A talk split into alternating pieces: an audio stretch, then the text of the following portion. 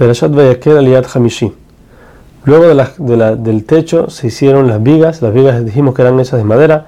Tenían dos hendiduras, dos extremidades en la parte inferior, en donde entraban dos bases de plata, una en cada viga.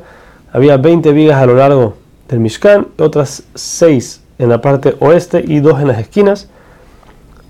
Cada una tenía, cada pared tenía tres varas que iban a lo largo de la, de la, de la pared, dos arriba, dos abajo y uno en el medio, eran cinco varas. En total, eran en tres lugares diferentes, arriba, en el medio y abajo. Y también tenían sus anillos para, poner, para, para poder insertar ahí en ellas las varas. Todos las- los anillos eran hechos de oro, las varas de madera cubiertas con oro en el, lugar donde entraban en los anillos.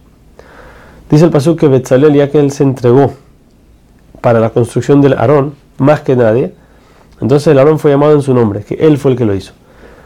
Y como, como sabemos, y lo hizo exactamente como Moshe le, ordenó, hizo la tapa con los querubim, la tapa y los querubim eran hechos de una sola pieza de oro, y con eso estaba listo el Aarón. Luego también terminó el Shulchan con sus utensilios.